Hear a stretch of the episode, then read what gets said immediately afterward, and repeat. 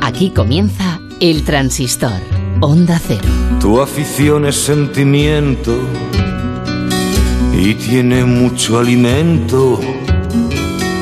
Di que tú eres el mejor, hincha, tú eres el mejor.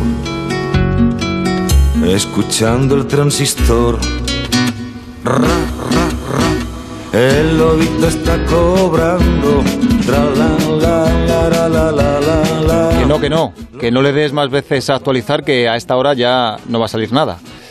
Hola, ¿qué tal? Buenas noches. Aquí el compañero Andrés Aránguez, que lleva todo el día esperando que salga la ración diaria de comentarios de Florentino Pérez. Y lo entiendo, porque hay algunos a los que les ha creado adicción. Durante los últimos días era levantarse cada mañana y el mismo ritual. Café, tostadas y los comentarios de Florentino. Pero una de dos. O se han debido acabar o hay una tregua durante el fin de semana. El lunes lo sabremos.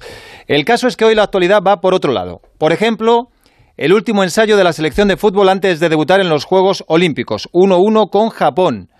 La selección de básquet está en Las Vegas, pendientes de las pruebas a Juancho Hernán Gómez para saber si puede ir o no a Tokio. Las bajas en el equipo americano de baloncesto, Bradley Bill y Kevin Love. El primer positivo en la Villa Olímpica. La primera carrera al sprint de Fórmula 1 con victoria de Verstappen y exhibición tremenda, portentosa de Fernando Alonso, que ha adelantado seis posiciones en una salida antológica. Y además algunos amistosos de pretemporada. Por ejemplo, la Real ha ganado 6-1 al Huesca, el Sevilla 4-0 al Coventry City, el Betis 0-4 al Winter suizo y el Athletic de Bilbao ha perdido 1-2 con el Sengalen, también suizo. Y atención a esto. Hay un rumor que va cobrando cuerpo según van pasando los días. Y Laix Moriba, el chaval guineano de 18 años que no quiere renovar con el Barça, sigue manteniendo su postura y aquí llega lo realmente interesante y llamativo. José Agustín Gómez, Barcelona, muy buenas. Muy buenas. En el Barça tienen, no sé si la sospecha o la certeza de que el Madrid puede estar detrás para llevárselo gratis el verano que viene. Por ahora es solo una sospecha, no tienen ninguna confirmación oficial de que el Real Madrid es uno de los equipos que estaría interesado en hacerse con Ilais Moriba con la Carta de Libertad el próximo a partir del próximo 30 de junio de 2022. Saben que lo ha seguido desde hace mucho tiempo, que es un jugador que gusta a la Casa Blanca, que hay informes muy positivos del futbolista y que están atentos a la evolución de las negociaciones con el Fútbol Club Barcelona y no descartan que hayan hablado con el entorno del jugador para hacerles llegar su interés y que estarían dispuestos a mejorar la oferta del conjunto azulgrana. Bueno, en caso Sabiendo de que no va a ser el único equipo que lo querrá. En caso de ser así, eh, en el Madrid hemos consultado y ni confirman ni desmienten, tampoco sería un delito. Es un club interesado en un jugador que dentro de un año acaba contrato y supongo que igual que el Madrid habrá muchos otros clubes. Eh, en una situación parecida con un jugador de otro equipo, pues a lo mejor el Barça seguramente haría lo mismo. Eh, la historia es que el chico, asesorado por sus agentes, que es la empresa alemana Rogón, se mantiene en su postura de no renovar por la cantidad que le ofrece el Barça, pide mucho más dinero y el club está manteniendo también una postura de fuerza, creo que está entrenando con el Barça B y le están amenazando con bajarle incluso al juvenil. Sí, que, podría llegar incluso a, estar una temporada en la grada si el Barcelona viera que, el jugador no renueva y que, entre otras cosas, pues a lo mejor opta por ir al Real Madrid. No se descarta ahora mismo nada, pero el club está dispuesto a ir hasta el final porque no quiere ceder a las pretensiones de un jugador que ha mostrado cosas en los minutos que le ha dado Ronald Koeman, pero que todavía tiene que demostrar muchas, eh, muchas más sobre un terreno de juego. Son conscientes de su potencial, sus representantes también y por eso están aprovechando la situación y tomándoselo con calma. Algo que extraña al Fútbol Club Barcelona porque a finales de la semana pasada se le comunicaba tanto a los agentes de Ilais Moriba como a los de Alejandro Valde, que era otro jugador que estaba pendiente de renovar porque acababa el 30 de junio de 2022 también contrato, que iban a entrenar con el Barça B hasta que no se arreglara su situación contractual, es decir, sus renovaciones. Esto hizo que los agentes, por ejemplo, de Alejandro Valde se movieran rápidamente, buscaron una reunión a principios de semana y el jugador tan solo se perdió un entrenamiento con el primer equipo de Ronald Koeman. El martes ya estaba a las órdenes del técnico holandés, se acercaron las posturas y todo parece indicar que la próxima semana ya se podría firmar esa renovación. En cambio, los agentes de Ilas Moriba se lo tomaron con más calma y no hubo cita hasta ayer y en esa reunión pues no hubo ningún cambio. Las posturas siguen estando distantes, se han emplazado a continuar eh, negociando más adelante, pero claro, al club le extraña como, como ¿qué, pasa con el jugador? El jugador tampoco tiene nada que decir en esto, le va bien estar entrenando con el Barça B, no tiene ganas de entrenar a Ronald Koeman, él es el que tiene la sartén por el mango, o simplemente está en manos de sus agentes, que son los que están buscando económicamente la mejor operación. Pues este asunto va a dar mucho que hablar, sobre todo si se confirma la sospecha de que el Real Madrid puede estar detrás, interesado en que llegue gratis a coste cero el próximo verano. Santi no. Que ya no olvidemos que ya su, primer, eh, su primera renovación en 2019 fue complicada porque City, Chelsea, Juventus ponían mucho dinero sobre la mesa y fue entonces cuando el Barcelona decidió cambiar su política y poner el talonario para que Ilai se quedara en el conjunto azulgrana con una cláusula de 100 millones. Se habló en aquel entonces de que el jugador iba a cobrar 2 millones en estos tres años y que su agente, que por aquel entonces era el mismo que el de Gareth Bale, Jonathan Barnett, se iba a repartir con el padre del futbolista 2 millones y medio de euros. O sea, ya el Barça en aquel momento se dio cuenta de que era un jugador con el que había que negociar con el talonario sobre la mesa para que no se marchara. Y la situación parece que se va a repetir este verano. Bueno, estamos hablando de un jugador eh, ya con buen presente y una gran proyección de futuro y es normal que tenga muchos pretendientes. Veremos eh, hasta dónde llega su postura de fuerza y quién cede antes, si es que cede alguno de los dos. Santi Noya, director de Mundo Deportivo, muy buenas. Buenas noches. Eh, ¿De qué diferencia económica estamos hablando aproximadamente entre lo que ofrece el Barça y lo que pide Ilaix? Porque para que estén así de lejanos, ahora mismo la diferencia parece insalvable. Sí, yo, yo creo que es grande. Eh, claro, hay que tener en cuenta que el, eh, el Barça y la S era uno de los al final es muy difícil el frenar las fugas de los jugadores jóvenes del fútbol base no es, es muy complicado frenarlas todas con lo cual eh, el Barça y los grandes clubes lo que hacen es hacer una apuesta y entonces pues hacer apuesta y dicen mira a ver estos tres estos cuatro jugadores en estos sí que se va a hacer un esfuerzo sí que se va a plantear el, el, mirar de bueno pues de, de, alguna forma acompañar su carrera y, y mirar de, potenciarlos y aquí sí que eh, claro todo lo que tú estás invirtiendo en el fútbol base, al, final es para que puedas tener eh, jugadores de buen precio. si es lo mismo ir al mercado que tener el fútbol base no tiene sentido. ¿no? Entonces se hacen apuestas concretas. Y Lash eh, es una de esas apuestas, o era, era una de esas apuestas que hizo el Fútbol Club Barcelona junto con, junto con Ansu, o por ejemplo ahora con, con Gaby o con Nico. ¿no? Entonces eh, eh, él está dentro de ese.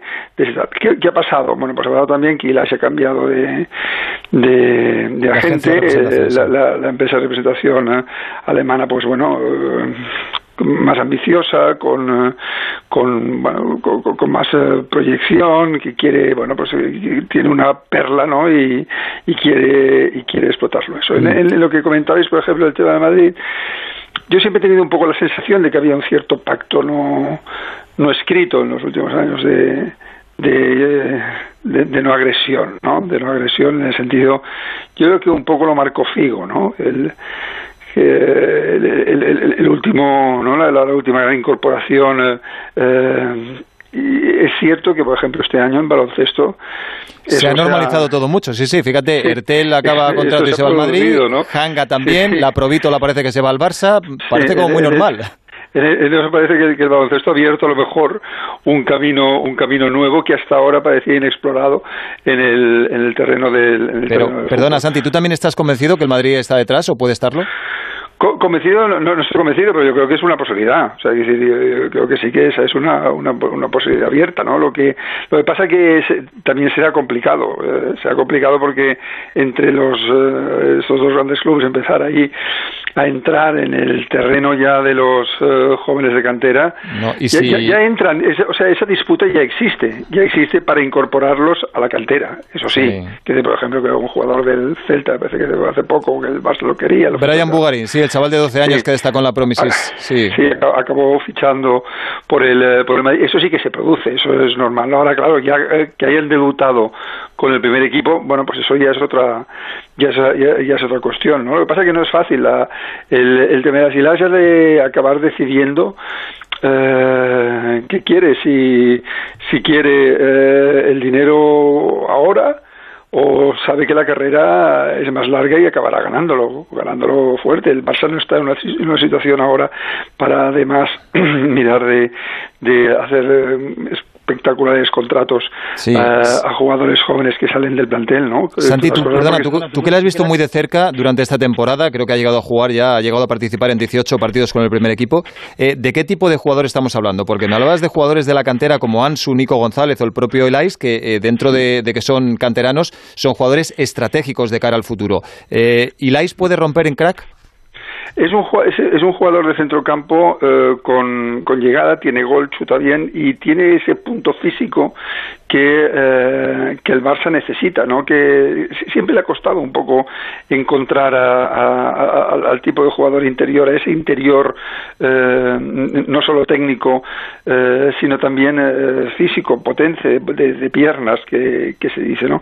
Y, y, la, es, bueno, pues sí, es un poco esas, tiene un poco esas características que al Barça le, le vienen bien. Fíjate que, por ejemplo, esta temporada Kuman ha optado por, eh, por Ilash antes que por Pjanic.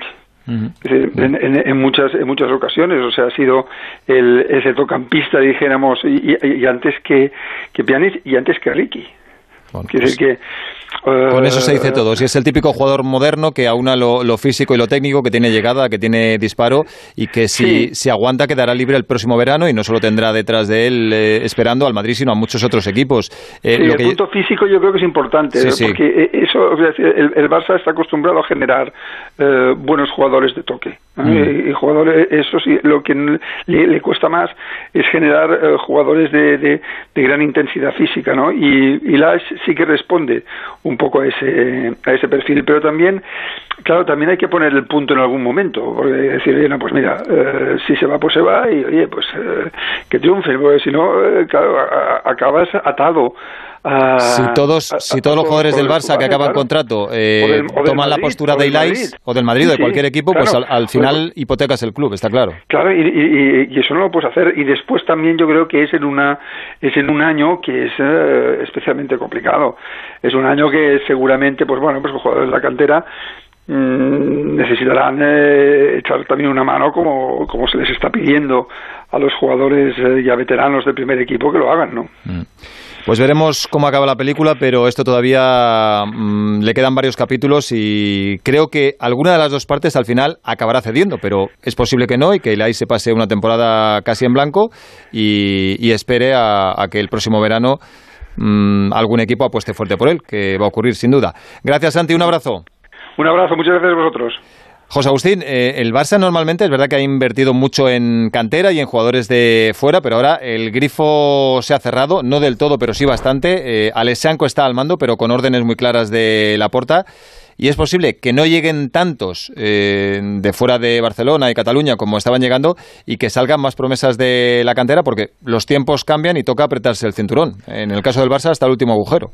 Sí, porque además Alex Sanko es de la idea de que los jugadores tienen que estar en el club porque les gusta el club, porque quieren al Fútbol Club Barcelona, por el escudo y no por lo económico. Y ha marcado unas directrices muy claras y no va a ir a la guerra por determinados jugadores. Hablabais hace un momento de, jóvenes valores, eh, nos acordamos todos el, el, chaval del Celta, de la Liga Promises, el Barcelona no va a pujar con otros clubes económicamente para hacerse con los servicios del futbolista. Y esto se va a trasladar a todos los chavales que van a ir subiendo y alguno de ellos, como puede ser el caso de Iker Bravo, una de las joyas de la cantera, el delantero del cadete, de la, de la, selección española puede emigrar a, la Juventus, pues porque el Barcelona no puede ahora mismo llegar a las cifras que puede marcar el conjunto italiano. Y eso es a lo que tenemos que acostumbrarnos. Y ahora es el caso de Ilais. Pero es que el próximo caso que podemos tener es el de Ansu Fati, que este ya ha demostrado todo lo que puede dar y, puede ser el próximo y su representante es Jorge Méndez y también sabe, como los dan su Fati, que tiene una joya entre sus manos. Pues toca ahorrar ahora y ahorrar tiene un coste y evidentemente se han perdido jugadores y se tendrá que perder alguno más. José Agustín, gracias, un abrazo. Otro. Enseguida hablamos del partido de la selección olímpica de hoy contra Japón, pero antes quiero preguntar a Enrique Ortego y a Cayetano Ross eh, qué les parece este asunto. Hola Enrique, muy buenas. Hola, buenas noches. Hola Cayetano. Buenas noches. Eh, eh, Enrique, lo primero, ¿Moriba tendría sitio en el Real Madrid para la próxima temporada? Claro, mm, con lo que hay ahora mismo, ¿qué papel ocuparía? ¿Realmente te parecería un buen fichaje? Hombre, eh, todo lo que ha demostrado el Barça es interesante, pero bueno, estamos hablando de un, equipo como el Madrid que tiene un centro del campo que es Casemiro, Cross, Modric, más Odegaard, más Valverde, que yo creo que Valverde va a jugar muchísimo este año. Marceballos, si finalmente se queda. Mm, estamos hablando de seis centrocampistas, eh, bueno... Pues, eh, Moriba no, es, no es un poco parecido a Fede Valverde por posición y estilo de juego. Sí, y, por recorrido, sí, es un hombre que puede ir de, de, área a área y que recupera balones, que tiene potencia, sí, pueden ser parecidos. Mm. Hombre, yo ahora mismo creo que le costaría, le costaría entrar en el Madrid, aunque es evidente que el año que viene eh, hay jugadores de los veteranos, Cross Modric, sobre todo Modric, que tendrán que ir poco a poco pensando en que juegue los partidos importantes, ¿no? Pero para eso están inmediatamente detrás Valverde y Odegar. O sea que yo no lo veo ahora mismo con sitio de titular en el Madrid. Mm. ¿A ti, Cayetano, te parece difícil hasta llegar a, hasta, hasta la concentración de, de cada semana, vamos. Mm, eso me parece a mí. ¿A ti mm, te parece que Moriba puede llegar a ser un crack, Cayetano? Es un proyecto de futuro. Nosotros lo conocimos en Miami hace cuatro o cinco años, que destacaba muchísimo en aquel Barça campeón, que ganó la final al Valencia 5-3, y entonces era mucho más eh, musculoso que ahora, sí. Eh, me ha sorprendido la evolución. Ahora es más ligero, más eh, atlético, eh, tiene más recorrido, pero sobre todo yo creo que lo que tiene es pegada, eso siempre lo tuvo. y Es un proyecto de Pogba o, algo parecido, ¿no? Eso, eso está pensando ahora mismo, sí, es un jugador parecido por sus características a Pogba, lógicamente con, mucho recorrido por delante, le falta mucho, yo tampoco lo veo ahora de titular, pero sí que es un futbolista con un futuro prometedor, claro. Mm. Bueno, os pregunto, el equipo olímpico de Luis de la Fuente ha jugado hoy ante Japón, su último amistoso antes de debutar en los Juegos, el jueves que viene ante Egipto en Sapporo, empezó marcando Japón con un golazo de Doan, un chico que juega en el PSV después de una jugada, buena jugada y un pase de cubo, y empató en la segunda parte Soler tras asistencia de Miranda y un pase previo de, Pedri. Eh, no ha sido un partido brillante, no se puede decir que la selección entusiasme de momento, pero mm, acaba de llegar a Japón y sí se pueden sacar algunas conclusiones. Eh, Enrique, ¿qué es lo que más te ha gustado y qué necesitamos mejorar? Hombre, mejorar la profundidad, yo creo, pero bueno, el equipo está recién llegado, hay mucha humedad, eh, ha jugado ante un equipo físicamente fuerte, que ha presionado, que, tiene un, nivel de energía alto yo lo que creo que es un poquito que a, veces pues le pasa como a la selección absoluta, ¿no? Que mastica demasiado el juego, jugando jugadores muy de espaldas a la portería contraria, esperando a recibir al pie, ¿no? Yo creo que, bueno, lo primero que tendrá que decidir eh, de la Fuente es si quiere jugar con un nueve clásico como Rafa Mir o quiere jugar con un nueve falso como Yarzábal en, en la segunda parte o como Dani Olmo que te puede hacer la misma eh, y a partir de entonces, lo que hoy ha dejado claro que va a jugar como el primer equipo, 4-3-3, no como lo hacía él antes, que jugaba dos medios centros y luego una línea por delante de, tres, no sé, es parecerse aún más al, primer equipo y luego que es un dilema elegir el once titular, por lo que yo, si yo fuera de la fuente, iría sobre la marcha viendo el rendimiento, el momento de forma de cada jugador y, y, ir cambiándolos, ir moviéndolos porque el nivel es, muy parecido. Sí, tiene una papeleta importante porque, no sé, eh, Luis de la Fuente tiene sus jugadores favoritos, entre comillas, en teoría todos deben ser igual, pero él siempre ha hablado muy bien, por ejemplo, de Dani Ceballos. Hoy Dani Ceballos ha estado flojo, ha salido Pedri y le ha mejorado bastante. Y, luego otros nombres propios, por ejemplo, eh, Asensio, Cayetano. Se le ha visto en algunos momentos más atrevido, con más confianza, pero aún así todavía está bastante lejos de su mejor versión. Sí, estoy de acuerdo. Yo diría tres nombres que tienen que coger más ritmo y más confianza. Dani Ceballos, Marco Asensio, Miquel Merino.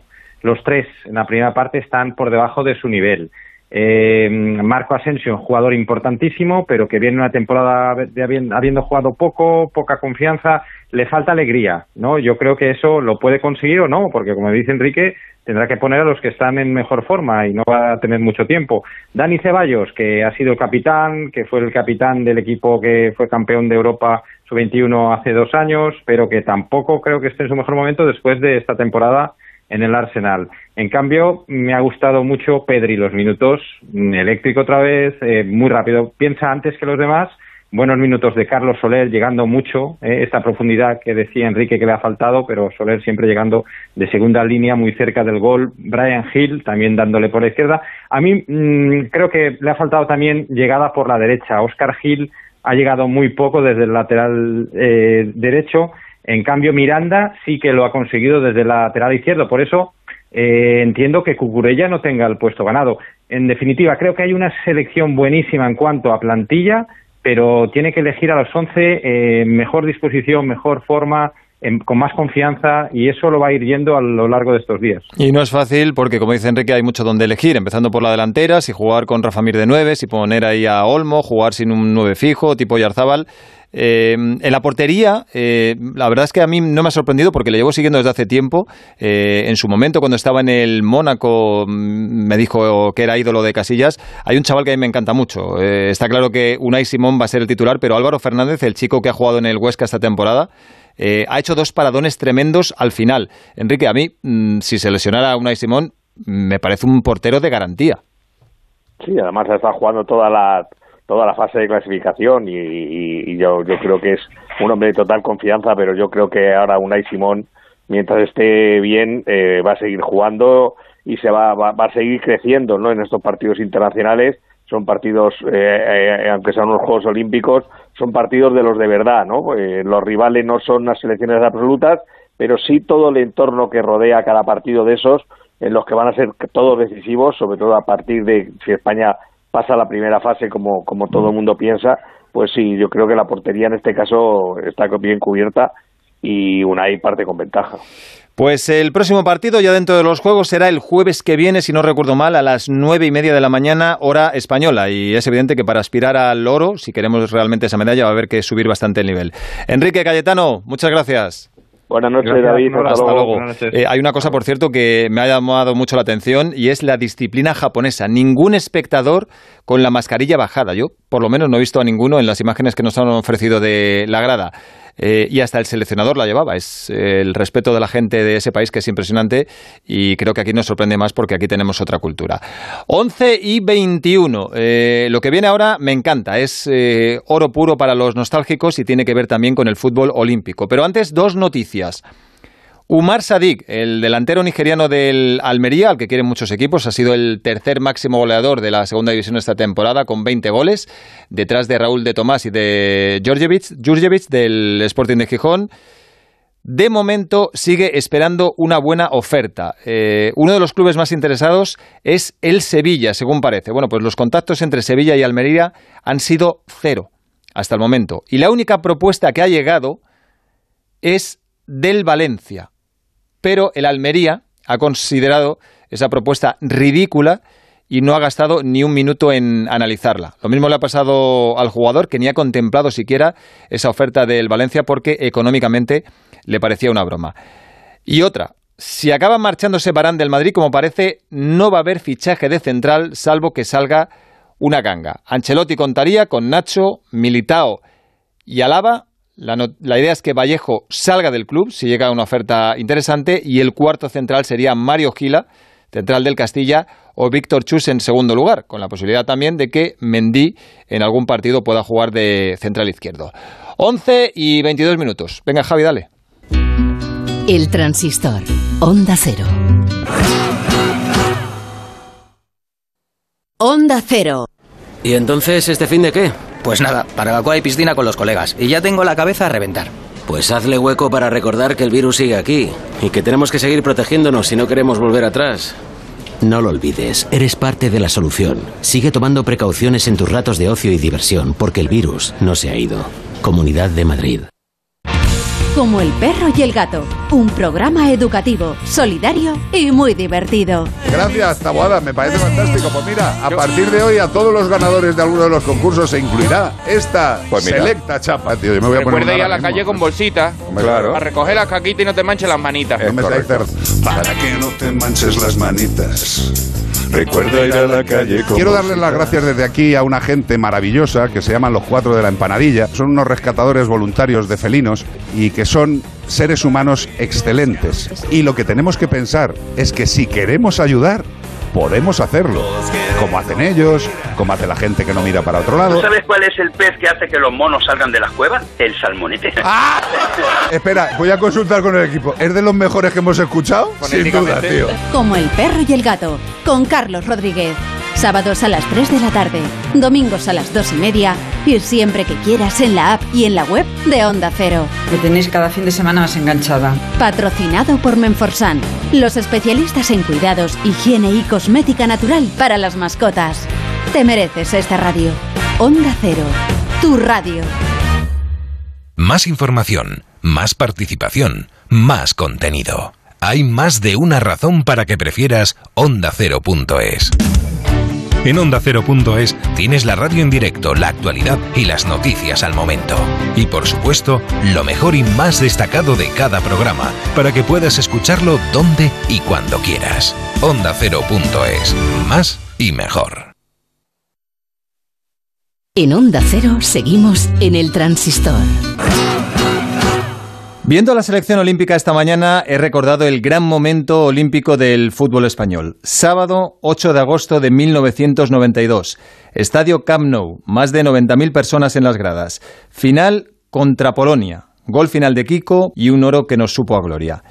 Recuerdos dorados de un momento inolvidable. Así se narró en televisión española y así lo recordaron poco después en Canal Plus. La pelota para Kiko, gol de España. Ha marcado Kiko el 3-2 a los 45 minutos de juego del segundo tiempo. España, salvo catástrofe, se va a adjudicar la medalla de oro en fútbol. Yo cuando tenía balón en el Barça siempre se buscaba Laudrup y en la selección, en la Olimpiada solo buscaba a Kiko. Y es algo de lo que me siento muy orgulloso y de lo que vacilo a mucha gente que, que, que a lo mejor ha ganado más cosas que yo en, en, dentro del fútbol, pero le digo, eh, medalla de oro no, ¿eh? Pues un respeto que somos pocos. Dos defensores en los palos, el portero que se viene hacia mí y cuando levanto la cabeza lo único que veía era Rey. Yo lo tengo a huevo, fácil. España merecía un final así y va a conseguir la medalla de oro en los Juegos. ¡Buf! ¡Qué emoción! Hay momentos que por mucho tiempo que pasen siguen casi tan vigentes como cuando ocurrieron. Dos de los grandes protagonistas de aquel día están hoy con nosotros. Hola Alfonso, muy buenas. Hola, ¿qué tal? ¿Cómo estamos? Hola Belardo, Pitu, ¿qué tal? Hola, ¿qué tal? Muy buenas. Bueno, escuchando esto, ¿todavía os emocionáis? Bueno, la verdad es que son momentos inolvidables. Es bonito recordar, y sobre todo después de tantos años, una cosa histórica como, como esta para nosotros y para aquel entonces muchísimos aficionados españoles que estaban viendo los Juegos Olímpicos, pues eh, creo que fueron momentos pues de muchísima emoción, de muchísima alegría y, tuvimos la suerte de ganar esa medalla de oro. Mm. Abelardo, vosotros habéis eh, ganado mucho en el fútbol, habéis jugado, pues eh, tú estuviste en el Barça, Alfonso estuvo en el Madrid, en el Betis, también en el Barça, habéis jugado en la selección española. Y es verdad que en el fútbol, eh, pues eh, hay eventos más importantes que otros. En los Juegos Olímpicos no es el deporte rey, pero ¿aquel oro podrías decir que está entre tus tres mejores vivencias? Uh, pues casi la mejor, casi la mejor. A ver, eh, hay que darse que, que en aquel año, el año 92, eh, bueno, ahora nos, nos han acostumbrado mal, ¿no? La selección que ha ganado dos Eurocopas, eh, un Mundial, pero en aquella época solo se recordaba como título importante la Eurocopa del 64, ¿no? La de Marcelino, Entonces, sí, estábamos en la nada. Eso es, eso es. Entonces, pues bueno, la verdad que nos lo pasamos muy bien, fue un grupo muy unido, eh, estuvimos mes y pico concentrados, me acuerdo, solo jugamos la final en Barcelona porque la primera fase, cuartos y semifinales jugamos en Mestalla, en Valencia, y fue una experiencia muy bonita, la verdad que el grupo nos llevamos muy bien y, fue un recuerdo inolvidable. Yo, yo creo que, a ver, como convivencia yo creo que fue el título más importante para mí, ¿no? Porque bueno, sí que es cierto que ganas la liga, he tenido la suerte de ganar ligas como el Barça y eso, pero aquel título de estar concentrados, aquel grupo tan joven, era mi primer título, ¿no? Yo jugaba en el Sporting con 22 años, pues yo creo que es el recuerdo más bonito. Joder, mes y pico concentrado, ¿no acabáis un poco hartos unos de otros? Pues la, la verdad es que fue un poco, bueno, un poco durillo también porque, bueno, el hotel no era un, un Palace, un Ritz, uno de estos, era uno, un hotel de céntrico de la ciudad y la verdad es que en ese sentido se hizo un poco pesado, pero como dice el Pitu, entre nosotros había muy, muy buen ambiente, pero no es lo mismo vivir en la Villa Olímpica con, con todos los atletas que no sé yo si hubiésemos ganado entonces la medalla de oro, pero bueno, hay que vivir muy concentrados y metidos en, en un fortín como estábamos en, en, el, en, el, centro de Valencia. Oye, Pitu, ¿cuál dirías que es tu mejor recuerdo de aquellos juegos? La, la anécdota o el momento que más has contado a familiares y amigos desde aquel verano del 92. Jolín, no sé. Yo creo que, que, el, que la anécdota, bueno, seguro que la recuerda Alfonso, la anécdota más simpática fue nos pasó en Cervera del Pisuerga, que jolín, que estábamos con Chus, el psicólogo, que en paz descanse, que, mm. que el pobre, bueno, estuvo con nosotros de una forma, hizo un trabajo espléndido. Y me acuerdo que íbamos allí concentrados un par de semanas y nos llevó a un bosque ya, ya, ya que gritásemos. Me acuerdo que a que dijésemos lo que quisiéramos, bueno, imagínate, insultos, ahí, bueno, porque hay que darse cuenta de una cosa, claro, en el 92 no había ni móviles, no te- no podíamos, no teníamos Netflix, con publicidad Netflix, no, no había nada de eso, entonces solo jugábamos a las cartas y poco más, era un poco aburrido. Bueno, y me acuerdo Bueno, que y- allí exterior- exteriorizamos todo, allí unas Y solozaba con los puzzles. y solo daba con los puzzles. es Pasábamos de vez en cuando a ver cómo iba el puzzle, si lo acabábamos si le faltaba alguna pieza o algo. Te- Tenían más piezas los puzzles de Solozábal que los del Kun Agüero, ¿no? Madre más. Oye, o sea, claro, está diciendo Abelardo, es que no había Netflix, no había móviles. Los chavales jóvenes que nos escuchan ahora pensarán que eso era la prehistoria. Pero bueno, eh, no sé cuánto puedes profundizar en, en aquella actividad en Cervera de Pisuerga con el psicólogo, con Chus. Eh, cada uno gritaba para desahogarse y decía lo que quisiera. Sí, sí, sí, sí, sí. Y Pero tú, por bueno, ejemplo, ¿se, eh, se- se puede decir lo que decíais vosotros, si os acordáis o no? Joder, yo me acuerdo, uf, eran todo tacos, todo tacos. aquello era... Pero contra alguien o en general. No, no, en general, en general, en general. Es que, a ver, eh, Cerveral Pisuerga, hay que ver lo que era aquello, ¿eh? era un pueblo, estábamos ahí en un parador, mucho tiempo libre, porque, bueno, entrenábamos una vez eh, al día y, y era lo que te decía, eh, que, que no había ni, ni, ni nada, ni PlayStation 5, ni móviles, ni, ni nada de esto. Entonces, al final se hacía, nos aburríamos. Había un momento, eso que el grupo era buenísimo y nos llevábamos muy bien, pero bueno, había momentos de aburrirte un poco también. Mm. ¿Y tú qué dijiste, Alfonso? ¿Te acuerdas? No, pero bueno, esto lo hacíamos para una forma de desahogarnos, Sí, sí. liberarnos. Una catarsis, sí. Y ese era un poco el objetivo, ¿no? Pero bueno, no me acuerdo. eh, y- Alguna burrada, ¿no? Locos. Pues seguro, seguro. Oye, Pitu, tú marcaste el primer gol de la selección aquel día y, y he visto alguna imagen hoy, me ha sorprendido, llevabas el 10. Pues, pues la verdad fue de casualidad porque hubo un sorteo al principio de, de dorsales. Entonces eh, me acuerdo que, bueno, eh, yo era el tercer capitán después de, de Roberto, de Solozábal y de Luis Enrique. Y claro, a mí me gustaba el 4, ¿no? Y claro, los, los cogió Roberto. Y después sí que López también le gustaba el 5.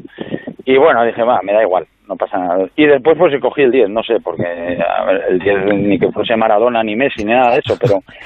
Pero bueno, después igual era el que más me gustaba, no me gustaba el 3, el 2 no me gustaban y, y escogí, sí, fue una casualidad, fue una casualidad la verdad. Bueno, pues hi- hiciste honor al dorsal porque marcaste un gol en la final, los otros dos fueron de Kiko. Y, oye, tengo una curiosidad. Eh, Alfonso, ¿dónde tenéis la medalla? Eh, ¿Está guardada o la tenéis en el Uf. salón de casa para presumir con las visitas? Pues mira, la mía no sé dónde la tengo ahora mismo. No me digas. De tantas mudanzas. Y sé que la última vez que la encontré, eh, bueno, el, el cordón ya no lo tengo. Eh, me acuerdo que mi padre, el padre descanse, el hombre la tuvo que llevar a un sitio para, para darle un baño de oro, porque no es todo oro, es la parte del centro sí, el otro está bañado. Y tuvimos que ir a darle un baño porque de donde la tenía escondida mi padre, pues imagínate la humedad que habría. No la- yo no la tengo expuesta en ningún lado, sinceramente. no Pero, pero oye, Alfonso, que es una medalla de oro olímpica, Sí, ni que fuera la, sí, la- sí. la medalla del trofeo del colegio que ganaste. O sea, sí, sí, hombre, tienes razón, tienes razón. Pero Hombre, bueno, si fuera- mi si mujer no me deja poner trofeos en mi casa, prácticamente. hombre, ni, ni la medalla de oro olímpica te deja poner en casa. Bueno, a ver, si la pongo sí, pero me refiero que no, no tengo un sitio donde tenga, bueno, todas mis camisetas, los trofeos. Tengo repartidos entre mi casa, la casa de mi madre, mi oficina, tengo ahí repartida pues ciertas cosas, pero la medalla no la tengo puesta en ningún lado. La tengo que, que buscar, pues sí, porque hemos estado en diferentes sitios y intuyo dónde puede estar, pero bueno, tengo que sacarla y, y poderla poner un poco en orden porque tengo que comprar la cinta que a mí se me se me perdió y, y se, o se deterioró de donde estaba escondida, imagínate dónde estaría. Claro, es que O sea que si esto me lo dice Michael Phelps, que tiene veintitantas medallas olímpicas, pues lo entiendo, pero es que tú tienes una, además de oro. Sí, sí, tienes razón. O sea, tengo que sacarla y ponerla por lo menos en algún sitio, en un rincón de mi casa para que pueda tenerla, sí. tenerla bien. Abelardo, ¿y tú la tuya? No, no, yo la tengo aquí en casa, aquí en casa, sí, sí, por aquí la tengo. por aquí la tengo. Sí que es verdad que la tengo un poco que, reformar un poco, como dice Sito, porque... Pasar la ITV de la medalla. sí, efectivamente, pasar el tiempo, Sito, porque tengo lo que dices tú, que el centro es de oro y lo demás es, bañado y, está un poco oscura ya. Sí, la verdad que la tengo que, reformar un poco. Oye, y habéis presumido mucho de ella durante estos años, como decía Luis Enrique. Hay algunos que se creen que han ganado mucho, pero yo les digo, ¿y el oro olímpico? Oro olímpico no hay muchos. No, es que yo creo que eso hay que saberlo valorar. Es que uno puede ganar eh, la Champions cada año o puede ganar eh, un Mundial, una Eurocopa. Es verdad que son trofeos muy importantes en el mundo del fútbol, pero es que la medalla de oro olímpica de la selección del fútbol solamente la puedes ganar una vez en la vida. No es como un atleta que, como tú dices, Phelps, que gana todas las Olimpiadas, montones de oros, tiene 20 o 30 medallas. Y claro, eso él que participa cada, cada cuatro años, pues, pues las va ganando. Pero nosotros por edad solamente prácticamente solamente puedes jugar una vez y, y eso la ganas o no la ganas y eso le añades una, una dificultad más todavía al poder ganar un, un, bueno iba, iba, a decir un título no pues un trofeo o una medalla en este caso pues como la podemos ganar nosotros en, la sección de, fútbol, ¿no? Mm. Pitu, había jugadores de primerísimo nivel en aquel equipo. Estaba Guardiola, Kiko, Luis Enrique, vosotros dos, López, Solozábal, Tony, el portero. Fíjate, de, la selección olímpica actual se dice que es clara candidata al oro. Vosotros, eh, estoy pensando, no recuerdo bien ahora, ¿también llevabais esa etiqueta colgada antes de empezar o fue un poco una sorpresa? No, no, no, no la llegábamos hombre, éramos, evidentemente sí que se esperaba mucho de nosotros porque encima jugábamos en casa, como quien dice, pero no éramos favoritos. Me acuerdo además, bueno, recordarás tú también el primer partido que jugamos contra Colombia, puf, parecía que jugábamos contra el Manchester City. Eh, yo me acuerdo que que Colombia venía de eliminar en un preolímpico duro, no vinieron ni Brasil ni Argentina, jugaba de aquella Asprilla, no sé si, si te suena, que jugaba... Faustino Asprilla, sí. Sí, bueno, y tenían un equipazo, nos enseñaron vídeos que aquello parecía, madre mía. Y les ganamos 4-0, me acuerdo del primer partido, hicimos un primer partido sensacional. Y yo creo que, que de todos los partidos, tal vez el, el más difícil fue el de Italia en cuartos, que, que mm. Italia tenía un, equipazo también, con jugadores del Milán, del Inter, bueno, del Parma, de aquella que, que tenía eh, muy buen equipo. Sí, pero bueno, mm, al final nosotros, si te pones a mirar los jugadores que había, de los 20 convocados que íbamos, la verdad que era, teníamos una plantilla, un equipazo, un equipazo, y la mayoría de nosotros, por no decir todos, yo creo que, yo creo que todos, jugamos todos en primera división, eh, van muchos de ellos en equipos importantes y yo creo que era un equipazo, un equipazo. Mm, Alfonso, ¿quién era el animador? ¿Había alguno de estos que, que, pusiera música en el vestuario, en el autobús? No sé, imagino Kiko a lo mejor por carácter. O... Pues no sé quién puso al final la del tractor amarillo, pero esa se quedó en el autobús. me, imagino que era el cassette, porque en aquella época yo creo que era cassette. Claro, claro, eran cintas de cassette, claro, claro. Pues pondríamos, no sé, se quedó esa canción como la de, un poco la de la orquesta de de, del equipo y, es la que poníamos siempre cuando íbamos para, el partido, ¿no? La verdad es que nos reíamos, íbamos cantando, íbamos bailando cada partido con esta canción y bueno, y así se quedó, ¿no? Un poco, pero bueno, no sé quién la puso en su momento, no sé si vosotros por ser asturianos o yo qué sé, no lo sé, pero vamos.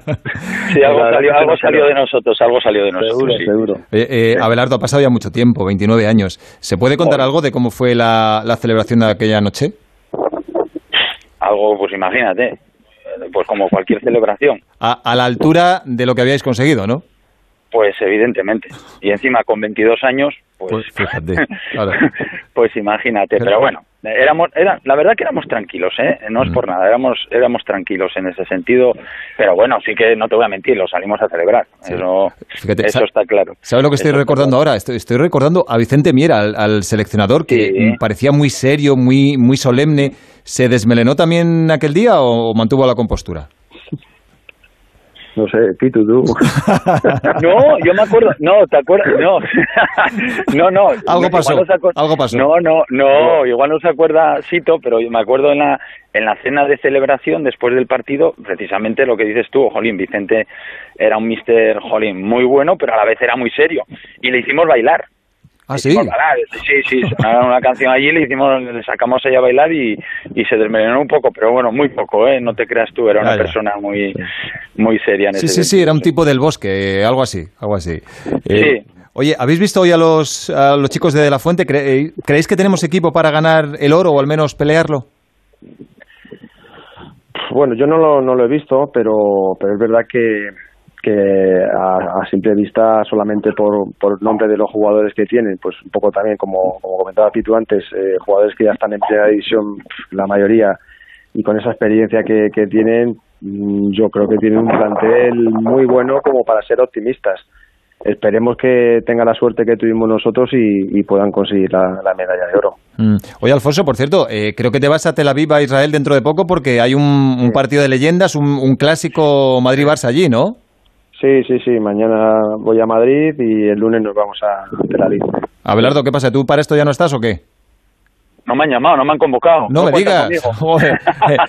Al mister no le convocan. Pero, pero ¿cómo es esto? ¿Quién, quién, hace la convocatoria del Barça? No, no lo sé. Creo que es el Chapi Ferrer el que lleva.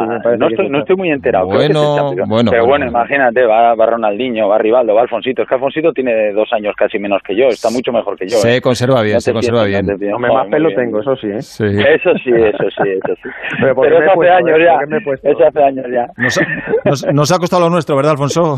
Nos ha costado, ha costado una pasta, pero bueno, Oye, cuánto dura. Escucha, ¿y, las botas blancas? Eh, tendrías varias, claro, por supuesto, pero las botas blancas las conservas todavía? ¿Juegas con ellas cuando hay un partido de este tipo o no? Sí, sí, sí, tengo las botas blancas de, de Homa, pero bueno, de otro material y no son las de, aquella época, pero sí, sí, sigo, sigo teniendo la, la misma, bueno, línea de botas blancas y, y bueno, con otro tipo de, de piel y de, mm. material, pero sí, sí, se la sigo poniendo. Yo sigo llevando Joma de, pues ya de toda la vida, ya. ya y en estos, en estos clásicos, Alfonso, eh, creo que el último lo ganó el Barça, me, han dicho que estuvo muy bien Ronaldinho.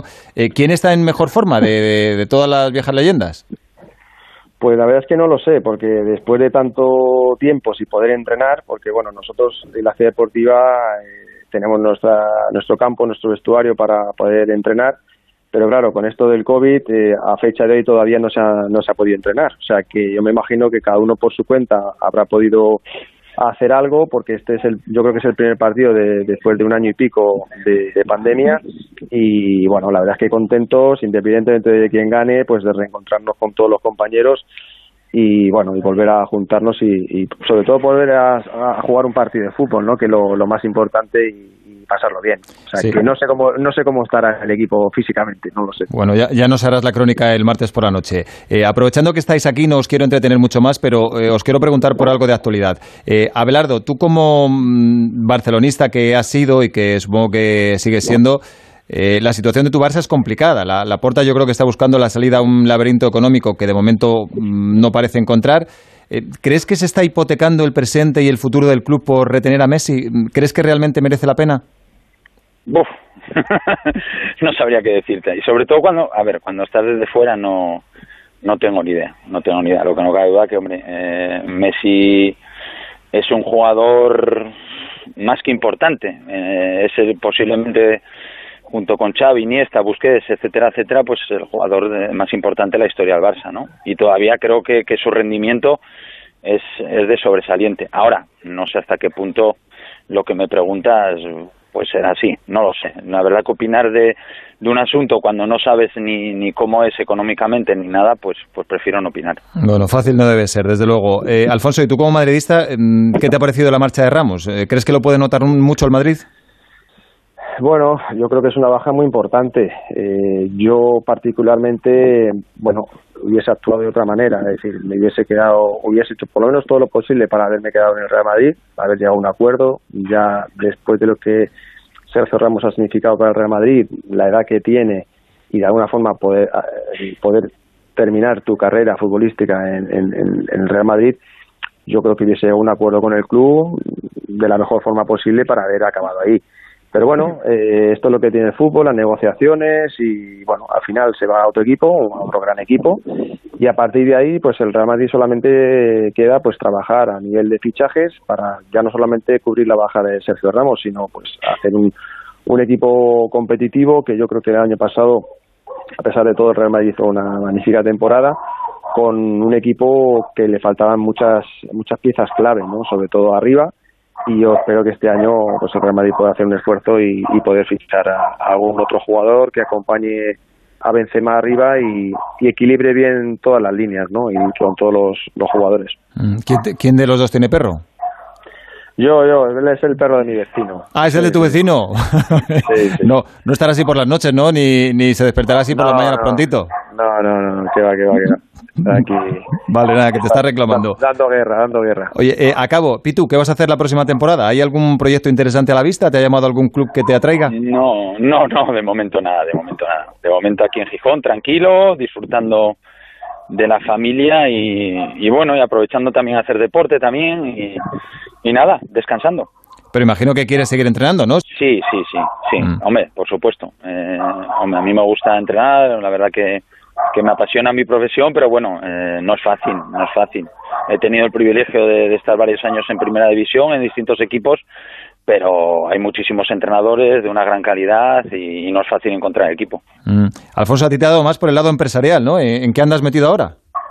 Sí, bueno, muchos líos, muchas historias de fútbol. De fútbol ahora mismo lo tengo aparcado y bueno, yo en ese sentido me gusta verlo. Eh, no, no me he planteado ahora mismo ni el poder entrenar ni el poder entrar en ningún ningún club.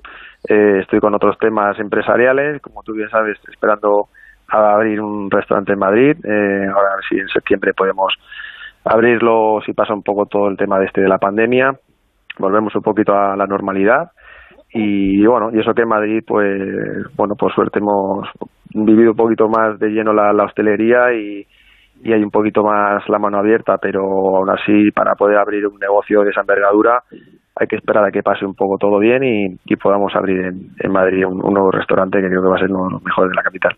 ¿Mm? ¿Se puede decir ya cómo se va a llamar, dónde va a estar o sí, esperamos? Sí, sí, sí. Bueno, se va a llamar Nómada y va a estar en, en Serrano 41. Eh, ya está montado, está preparado solamente a esperar que pase un poco toda esta situación y, y poderlo abrir de lleno, pues porque va a haber lógicamente pues muchos puestos de trabajo y esperemos pues bueno que, que no tengamos que abrir y luego volver a cerrar porque hay un rebrote importante de pandemia en, bueno, en Madrid y en general en toda España para que bueno, podamos abrir definitivamente y no haya ningún tipo de problema. Pues habrá que pasarse. Esta sí que es la última, que se me olvidaba, Abelardo. Eh, ¿Te has alegrado especialmente de, de la Eurocopa que ha hecho la, la, selección española por tu amigo Luis Enrique? ¿Crees que le había dado demasiado a caña a la prensa? bueno, yo creo que Luis eh, vive sabe, sabe llevarlo, ¿no? Vive, ajen, vive, ajena a todo eso. Sí, sí, vive ajena a todo eso. Yo a mí en la selección me ha parecido el mejor equipo de, de la Eurocopa. Te lo digo de verdad, no porque esté Luis entrenando, es que creo que es así. Pero bueno, ha sido una pena, ha sido una pena que al final por penaltis pues te haya eliminado Italia, pero a nivel de juego, yo a mí la selección me ha encantado, me ha encantado, con jugadores que a lo mejor no han jugado, no, no son muchos de ellos jugadores que jueguen en el Madrid, en el Barça o en el City o equipos muy muy importantes y que ha habido alguno de ellos una generación joven, yo veo una selección con, con mucho futuro y sobre todo con una personalidad que les ha inculcado el entrenador y una confianza que han demostrado para mí pues ser para mí la mejor selección, ¿no? Al final el título se lo ha llevado Italia, pero pero como juego y, y como sensaciones para mí España ha sido la mejor selección. Bueno, tenemos ahí el Mundial de Qatar a la vuelta de la esquina para tomarnos la revancha. Alfonso Pérez Muñoz, Abelardo Fernández, la doble A, campeones olímpicos, muchas gracias por los recuerdos. Muy bien, un saludo. Un abrazo, gracias. Igualmente, hasta luego. Cuidado con la sopa, que quema. Siempre hay alguien que cuida de ti. En Autocontrol, anunciantes, agencias y medios, llevamos 25 años trabajando por una publicidad responsable. Campaña financiada por el Programa de Consumidores 2014-2020 de la Unión Europea. Start my truck, let's all jump in. Here we go together. Nice cool breeze and big palm trees. I tell you, life don't get no better. Talking about hey now, hey now, hey now, hey now. Aiko, aiko, ane. Esto es muy de sábado noche, tu estilo no es, ¿verdad, Andrés? El de Javi tampoco, ¿no? Ah, que soy muy clásico. Todo lo que escucha la juventud, hombre. Esto, entre otras cosas, hay cosas peores. 11.48, seguimos subidos en el tren olímpico porque es lo que toca ahora. España ha ganado en total 150 medallas en los Juegos Olímpicos de verano, 45 de oro, 64 de plata y 41 de bronce en más de 100 años. Eh, le hemos pedido a nuestros debutantes de la redacción, nuestros rookies de Onda Cero Deportes, que nos resuman ese siglo de medallas y con el agradecimiento a Televisión Española por varios sonidos, esto es lo que les ha quedado a Antonio Valverde, Paula Merino y a Pedro Serrano, que el hombre se toma esos montajes más en serio que buscar novia.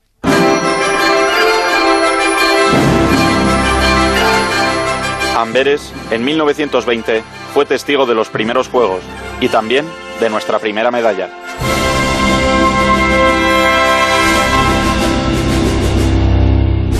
Allí vimos a uno de los nuestros subir al podio por primera vez.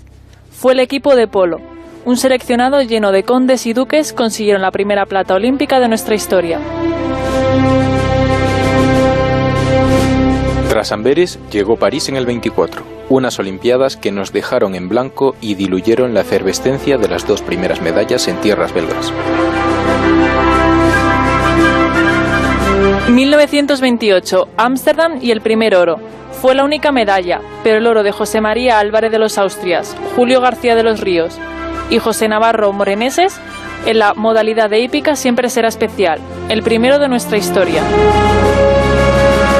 Después, Londres, Roma, México o Montreal, entre otros, todos sin excesiva suerte. España no solía copar portadas, llegaban medallas, pero no victorias que nos pusieran en el foco internacional. Y a partir de Moscú 1980, todo empezó a cambiar. Alejandro Abascal y Miguel Noguer pusieron, con su victoria en vela, un nuevo oro en el medallero tras 44 años de sequía. En juegos posteriores, la selección de baloncesto, José Luis Doreste, o la dupla Sergio Casal, Emilio Sánchez Vicario hicieron disfrutar a todo un país con victorias olímpicas o actuaciones épicas. Y de repente llegó Barcelona.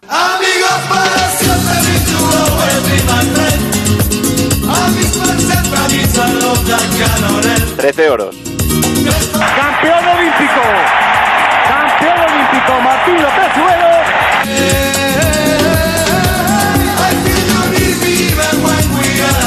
Siete platas. España, salvo catástrofe, se va a adjudicar la medalla de oro en fútbol. No ha podido ser de una manera más emocionante, más vibrante ni más agónica. España merecía un final así y va a conseguir la medalla de oro en los Juegos. Y dos bronces. Buenos momentos que podemos. Medalla de plata, España, subcampeona olímpica. Y el público ovaciona al equipo español. Un total de 22 medallas para ponernos en el mapa olímpico. Nuestros juegos supusieron un antes y un después para el deporte español. Sydney 2000. Y eso le da el oro a Gervasio de Fer. Acaba de conseguir Gervasio de Fer la primera medalla de oro. Atenas 2004. ¡Campeón! ¡Campeón olímpico David Cal! Una medalla de oro para España en estos mil metros. ¡Extraordinario! Pekín 2008. Oro para Estados Unidos. La plata para la selección española. Y Río 2016. La medalla de oro. Saúl Cravioto. Cristian Toro. Señoras y señores, todos en pie. No queda tanto por vivir. Los juegos y sus protagonistas llevan años emocionándonos y haciéndonos vibrar. Compartir. ¡Samu Venga! ¡Samu ¡Samu, Samu, Samu! ¡Campeón! ¡Campeón oro! ¡Campeona olímpica! ¡Medalla de oro! Carolina Marín, la primera mujer no asiática que sube lo más alto del podio olímpico. Sufriendo baja hasta el sótano por esa pesa. Vamos, Lidia. El Yerke también entra. Controla ese peso. ¡Sí, señora! Lidia Valentín. Ahí está Mireia, va a ser campeona olímpica.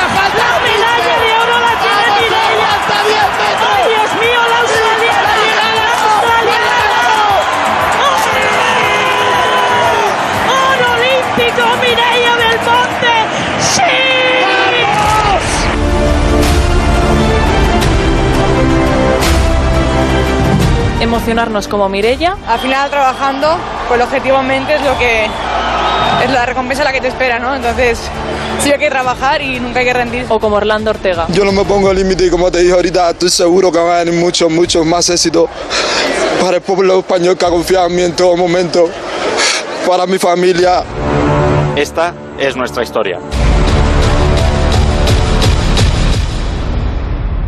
Bonita historia. Como decía Robert De Niro en una terapia peligrosa, son buenos estos chicos, son muy buenos. Son tan buenos que si siguen así algún día pueden llegar a ser casi como Raúl Granado, que va a ser uno de los enviados especiales de Onda Cero a los Juegos Olímpicos de Tokio, si llega. Hola Raúl, muy buenas. Hola David, ¿qué tal? Buenas noches. Espera, que va. es importante. Vamos a ambientar un poquito esto. A ver, ahora mismo entrar en Japón para cubrir los Juegos es casi más difícil que hacerlo en, en Corea del Norte. Lo primero, ¿cuándo salís? El martes 20 a las 4 menos cuarto de la tarde del Aeropuerto Internacional Madrid-Barajas. Vale, y hasta ese momento, ¿cuántos formularios has tenido que rellenar? ¿Cuántos emails has tenido que enviar? ¿Cuántas aplicaciones te has tenido que descargar? He perdido la cuenta de los formularios. Eh, llevo una carpeta que está más o menos clasificada por lo que entiendo que me pueden pedir, pero he tomado la decisión de que le voy a dar la carpeta al primer hombre que vea en el aeropuerto o mujer de Japón y que haga lo que quiera con mis papeles. Y a partir de ahí eh, he tenido que pasar dos pruebas PCR, la última esta mañana, y pues eh, después de ese negativo ya supuestamente puedo volar. Tengo dos aplicaciones en el móvil, una de ellas que me tiene que dar un código QR y a partir de ese momento pues llegar al aeropuerto internacional de, en nuestro caso, de Haneda en, Tokio y esperar eh, una media de entre 3 y 6 horas para pasar todos los controles que hay que pasar antes de ser apto para llegar a, a, Tokio. Es decir, una vez que llegues a Japón, después de todo el viaje, si llegas a Japón tienes que esperar entre 3 y 6 horas. Sí.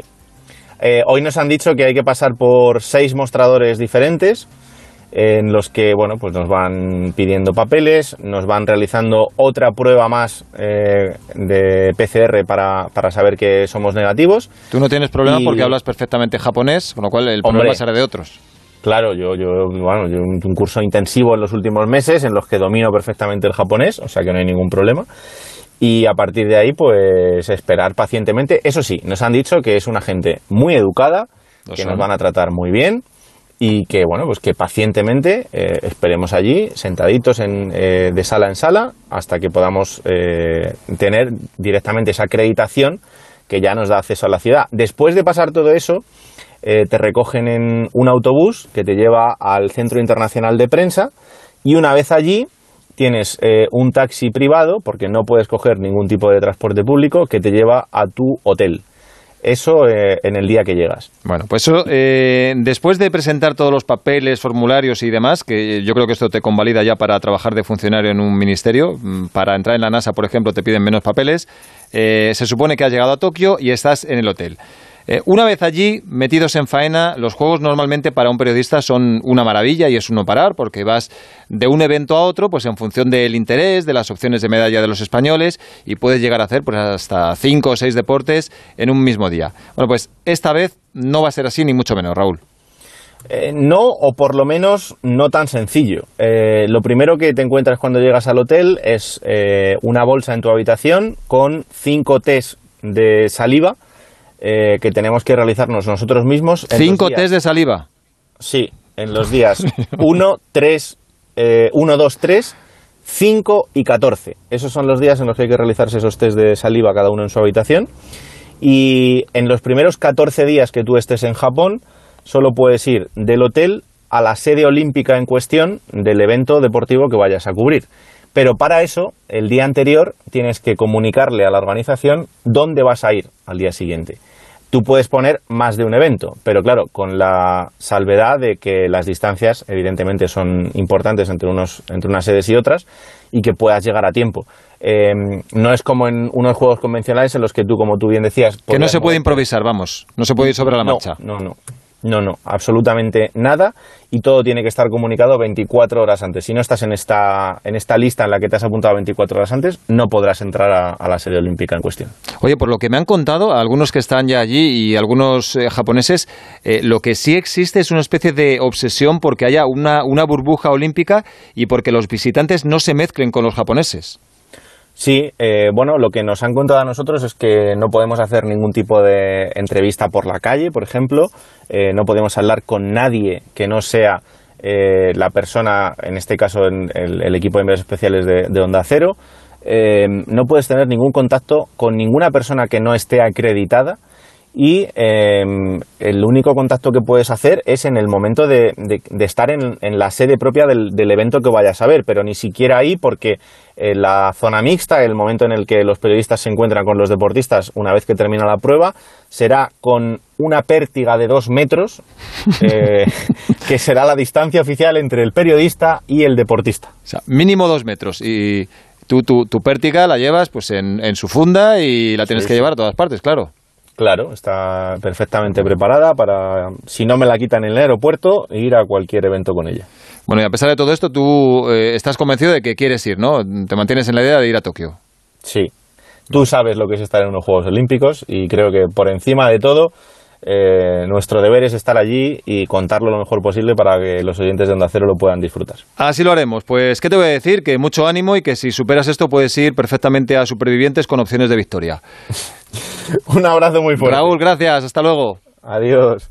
La radio y el podcasting conviven en el escenario del audio. El máster en radio de Onda Cero de la Universidad Nebrija te ofrece un doble título. Los fines de semana están hechos para descansar. En Por fin no es lunes, abordamos la información y el entretenimiento con una sonrisa. Si quieres formar parte de este equipo de profesionales que lo hacen posible, te recomiendo una buena formación. Máster en radio de Onda Cero y experto universitario en podcasting, con prácticas aseguradas. Inscríbete en nebrija.com. Universidad Nebrija. Imparables. Ahora más que nunca tienen un propósito. Marta, Pedro, Lucía. Seres extraordinarios que con pequeños gestos, como cerrar el grifo mientras enjabonan, cuidan el agua. Únete a ellos. Descubre tus superpoderes en canal de Isabel El poder está en tu mano. Cuidando el agua, cuidamos de todos. Canal de Isabel II. Las mejores ficciones sonoras en Onda Cero con el sello de Carlos Alsina. Tengo que consultarte una cosa, le dice secretamente. Sé que debemos sacrificarlo todo por la causa, pero a veces se le presenta a uno un caso de conciencia difícil de resolver. Para mí no hay más conciencia que la estrictamente revolucionaria. A sangre y fuego. Milagro en la gran ciudad. El mago de Oz. Celia en la revolución. Cómpreme una radio. Buen día, ovejero. Buen día, señor. ¿Salió usted a caminar temprano? No, no, no camino. He pasado la noche en la cueva. Mi esposa está dentro. ¿Ha parido un crío? Moreno y menudo. Mm, el parto es una experiencia dura. Revive donde y cuando quieras las mejores ficciones sonoras de la radio creadas por Carlos Alsina. En la web y en la app de Onda Cero. Tenga vuestra merced a bien, mi señor Don Quijote, darme el gobierno de la ínsula que en esta rigurosa pendencia se ha ganado. Advertid, hermano Sancho, esta aventura y las semejantes a esta no son aventuras de ínsulas, sino de encrucijadas. Te mereces esta radio. Onda Cero, tu radio. Entrevistas y debates, análisis y opiniones, participación y buen humor. En Onda Cero lo tienes todo. Información imparcial y plural para que entiendas lo que sucede. Diversidad de secciones y contenidos. Cercanía y respeto. Las voces más respetadas de la información y la comunicación. Te contamos y te escuchamos. Somos tu radio. Te mereces esta radio. Onda Cero. Tu radio. El transistor. Onda Cero. Voy a Las Vegas a vender mi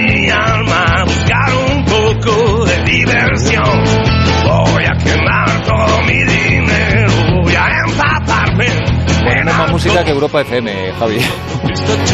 Bueno, a Pepe Catalina creo que lo encontramos en una boda y le hemos llamado para hablar de básquet. Hola Pepe, muy buenas.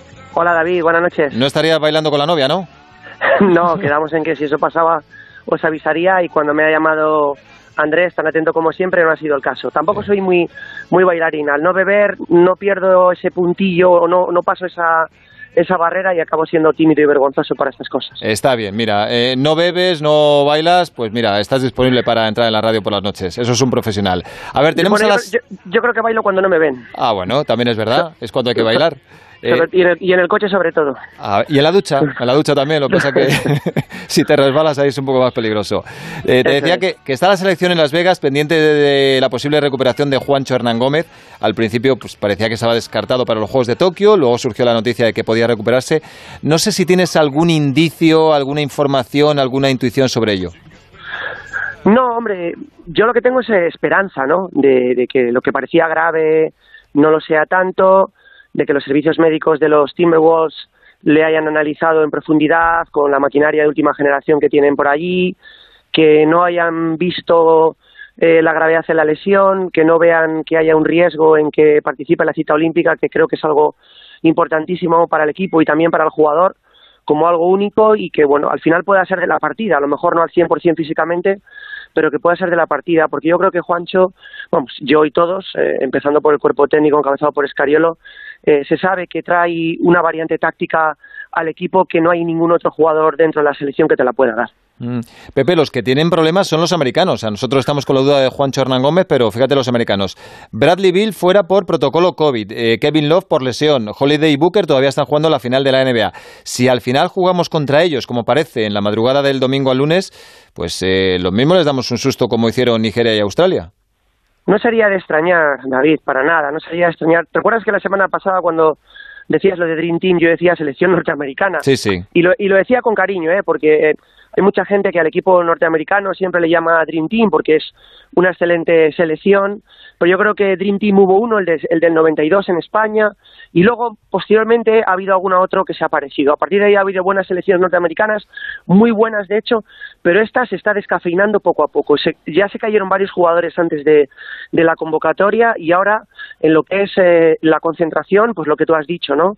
Eh, alguno por lesión, eh, como es el caso de Kevin Love, la, baja de Bradley Beal me parece muy notoria, hasta tal punto que Estados Unidos en este amistoso puede presentar un equipo donde solo el quinteto titular sea realmente imponente y podamos encontrar una segunda unidad eh, formada por jugadores que habían estado un poco para completar y reforzar los entrenamientos. Y veremos qué selección acaban llevando a la cita olímpica porque queda muy poquito para que eh, decidan qué equipo va a ir. Entonces, bueno, esto puede abrir una esperanza de, que España tenga más opciones por, el oro, ¿no? Eh, si el equipo que presentan los norteamericanos no es el mejor, este partido amistoso, bueno, vendrá bien para tomar siempre pulso, pero no será una referencia fiable de cara al torneo olímpico. Bueno, si les ganamos va a ser una alegría, pero como tú dices, es un amistoso y hay que guardar las balas buenas para cuando haya fuego real. Eh, te hago dos últimas preguntas muy rápidas para respuestas rápidas. Esta noche, quinto partido de la final de la NBA entre Phoenix y Milwaukee, 2-2 en el marcador. ¿Por quién apuestas? Bueno, yo creo que los Suns van a hacer valer el factor cancha y que van a volver a ser el equipo dominador eh, en Arizona y donde, bueno, yo creo que otra vez el juego de bloqueo y continuación de Chris Paul va a ser definitivo. Mm. Y la última, va a haber un trasvase, según parece, eh, Madrid-Barça. Hanga va a jugar en el Madrid y parece que la Provítola eh, va a jugar en el Barça. si esto se consuma, mm, ¿quién de los dos crees que saldría ganando? Bueno, son situaciones diferentes. Yo creo que los dos, porque el Real Madrid estaba buscando a lo mejor un jugador especialista como Hanga, un jugador defensivo, jugador físico, un jugador que también puede apoyar el puesto de base y el Barcelona precisamente está buscando un base puro. Perdió, mm, digamos, a, Westerman, al que no fue bien, se desprendió de Urtel, que también ha ido al Real Madrid, si recuerdas, y ahora necesita un buen suplente para Calates, y creo que la Provito la podido hacer esa labor. Creo que saldrían todos ganando y sin ninguna agresión entre ambos eh, eternos rivales esta vez, porque digamos que todo está saliendo de forma, de forma y de manera natural. Muy bien, pues Pepe Catalina, muchas gracias y que disfrutes lo que queda de boda. Muchas gracias, un abrazo, buenas noches. Un abrazo, vamos a coger la bici, Javi.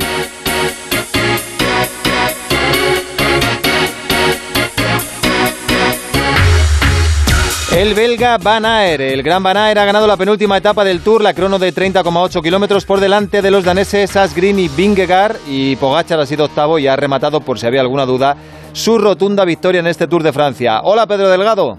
Hola David, buenas noches. Bueno, llevamos todo el tour hablando de Pogachar y es normal porque es el mejor y va a ganar su segundo tour consecutivo con solo 22 años, pero la prueba que ha hecho el danés del Jumbo Vingegaard ha sido espectacular. Sí, yo creo que además va a ser la, o bueno, yo, para mí es la revelación de este Tour de Francia, que gane Pogachar después que lo había ganado el año pasado, repetir triunfo, no podemos hablar de sorpresa.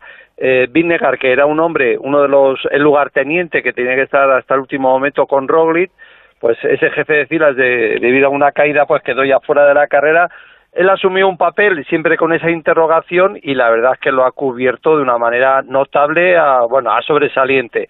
Porque acabar segundo, además ha demostrado que aguanta bien correr con la presión. Ha sido el único corredor que ha puesto realmente en problemas a, a Pogachar y insisto, ¿no? Llegó con mentalidad de gregario, sale reforzado como jefe de filas y es un corredor que en esta, bueno, está claro que hay una generación de corredores no sabemos si irrepetibles, pero de 24 años, de 23, de 22, que andan muchísimo, son muy completos y en este caso el danés va a ser ya un corredor fijo a tener en cuenta para otras carreras como hombre a batir. Desde luego, él va a ser el segundo en el podio de mañana. Por delante del ecuatoriano de Lineo Richard Carapaz, ¿te han parecido los tres mejores? ¿Es un podio justo? Sí, sí, sí, sin lugar a dudas. Yo creo que después de las bajas de, bueno, bajas, bueno, baja de Roglic y Geraint Thomas, un, un británico que ya ganó un Tour de Francia, estos dos, por culpa de caídas, no han estado ha rendido al máximo nivel y los que están ahí con totalmente justicia, ¿no? Porque eh, Rigoberto Urán, el colombiano, que hasta el día del Tourmalet, o sea, hasta la última etapa de los Pirineos, ocupaba ahí una plaza de tercera plaza con opción de acabar segundo, la verdad es que se dedicó siempre a ir a rueda, que ya también hace falta valor, pero no, ah, no demostró en ningún momento capacidad de romper la carrera. Y en cambio, pues tanto Carapaz como Vinegar lo han hecho y sobre todo eh, Pogachar, así que el podium es muy justo. Mm, y de los españoles, Enric Más sexto, Pello Bilbao noveno. Eh, ¿Le das un sobresaliente a los dos o esperabas tal vez que Más estuviera un pelín más arriba? Bueno, de, de Pello yo para mí sí, sobresaliente, porque es verdad, había hecho el Giro, él no viene con vitola de gente de la general, es un corredor que busca victorias de etapa, pero bueno, en el equipo, como él reconocía hace unos días, eh, le tocó hacer la, papeleta de la general y estuvo envueltos en caídas, en distintas situaciones de carrera que yo creo que le perjudicó de haber estado un poco más adelante, ¿eh? tampoco mucho más. Entonces, yo creo que lo de Pello muy bien y lo de Enric más yo creo que ha tenido una oportunidad de oro para meterse con podium, sobre todo una vez que Geraint Thomas y Roglic salían del escenario ya de la general, pero luego ha fallado dos días, no ha fallado mucho, pero en el ciclismo moderno perder un día un minuto y otro día casi dos es decir adiós a cualquier opción de, de podium y ahí eh, Enric no ha estado, ha estado, yo, ha gustado el último día ahí en el en Luzariden pero el resto ha estado ahí a rueda a rueda buscando esa oportunidad o fallando y eso es, es difícil. Yo esperaba un poquito más de Enrique, un paso más, ¿no? Después que el año pasado fue quinto, no es que esperase mejoras esa clasificación, sino que hubiese estado más agresivo un poco la versión que vimos en esa etapa de Luz Arriden. Pues mañana paseo por los Campos Elíseos de París y honores al gran vencedor, el esloveno Tadej Pogacar, nuevo dominador del ciclismo mundial. Gracias, Pedro. Venga, David, buenas noches a todos.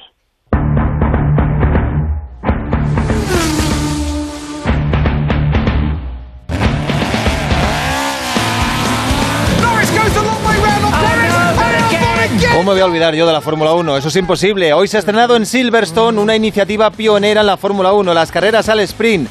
Solo 100 kilómetros, 17 vueltas en este caso, con 3 puntos para el ganador, 2 para el segundo y 1 para el tercero, y cuyo resultado marca la parrilla de salida para la carrera larga del domingo. Ha ganado Verstappen a Hamilton y Alonso ha sido el Usain Bolt de la Fórmula 1, el rey del sprint porque ha adelantado a 6 coches en la salida.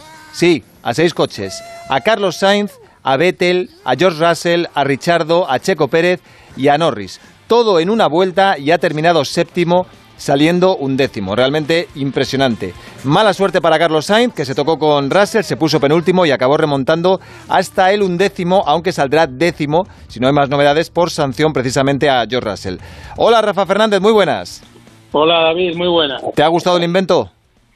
Pues la verdad es que sí, ¿no? Es interesante, siempre hay cosas que se pueden mejorar, pero yo creo que le da más vida y alarga el fin de semana, ¿no? Eh, eh, un poco un poco más. Eh, bueno, los pilotos, no sé hasta qué punto, yo creo que han quedado también satisfechos. Yo creo que, que ha sido una buena iniciativa que vamos a tener en otras dos carreras este año, en Monza y en Interlagos, en Brasil, con lo cual esperemos que llegue para quedarse y con las mejoras que tenga que ir habiendo, ¿no? Eh, hablábamos de la puntuación, solo puntúan los tres primeros, eh, tres puntos para Verstappen, dos para Hamilton, uno para Bottas, quizá pues por ahí se podría conseguir un poco que, el resto de pilotos también tuviera una mayor puntuación. Y hablabas de, de lo de Fernando, ha sido espectacular, y lo de Carlos, bueno, pues también, ¿no? Porque después de ese incidente con Russell, que le ha costado una sanción de tres, de tres posiciones mañana en la parrilla de salida, eh, a George Russell, pues eh, la gran remontada que hizo Carlos también en carrera,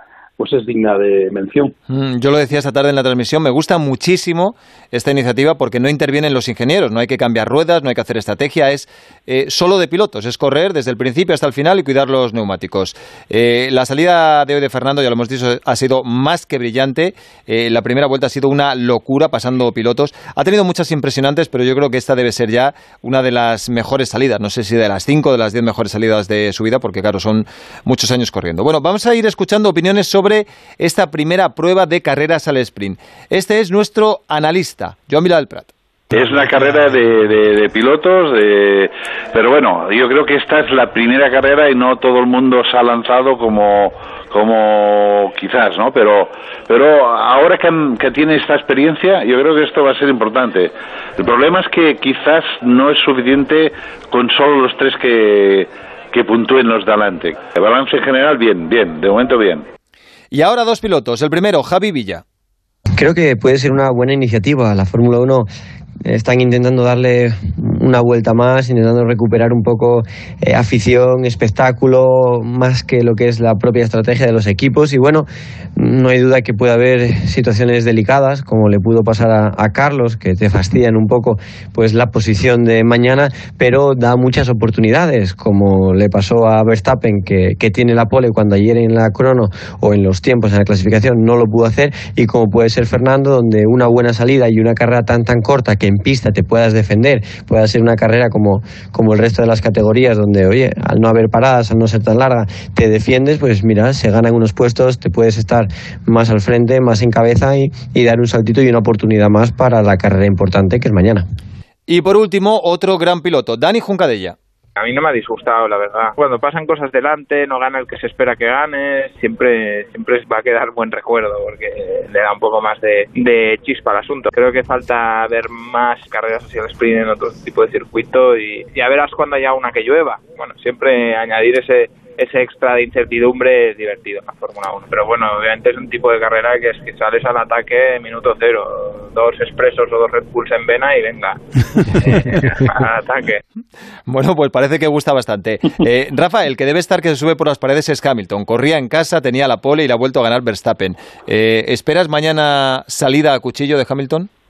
Mm, yo creo que todo el mundo lo espera, ¿no? Y aparte eh, con ese retorno del público a Silverstone, con toda su gente, eh, la salida ha sido muy decepcionante por parte de Luis Hamilton, eh, se ha visto que se ha quedado, que Verstappen ha aprovechado la, la oportunidad y yo creo que Hamilton necesita y será bueno para el mundial que saque toda su ese, no sé pues ese carácter que tiene de, de devorador que también lo tiene Verstappen pero veremos a ver mañana porque eh, me da la impresión de que Verstappen está últimamente haciendo unas salidas también buenísimas. Mm. Va a ser complicado ¿eh? que le pueda que le pueda adelantar y para Hamilton será una pena porque después de haber conseguido la pole eh, tan complicada también en las últimas carreras donde parecía invencible, imbatible el piloto holandés, pues ahora se ha vuelto otra vez a, a poner el tema mal para él.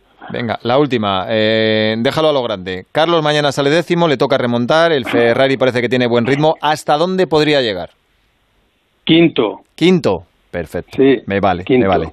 Bueno, pues mañana a partir de las cuatro lo contaremos y estaremos pendientes de estos dos hombres, Fernando Alonso y Carlos Sainz. Recuerdo adelantar a, Carlos y a Gasly eh, por el interior y en las dos de Austria también por el interior a varios coches, así que no lo sé, tenemos como más confianza en la primera curva que, que, algún, que alguno de nuestros rivales.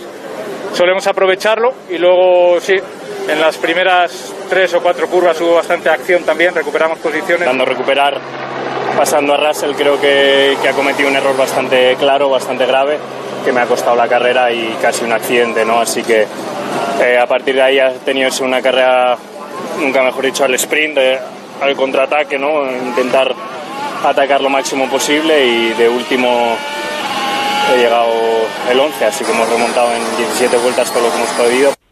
Lo dicho, mañana a partir de las 4 de la tarde, Radio Estadio del Motor, Gran Premio de Gran Bretaña en el circuito de Silverstone. Lo vamos a pasar bien. Gracias, Rafa. Hasta luego. Hasta mañana.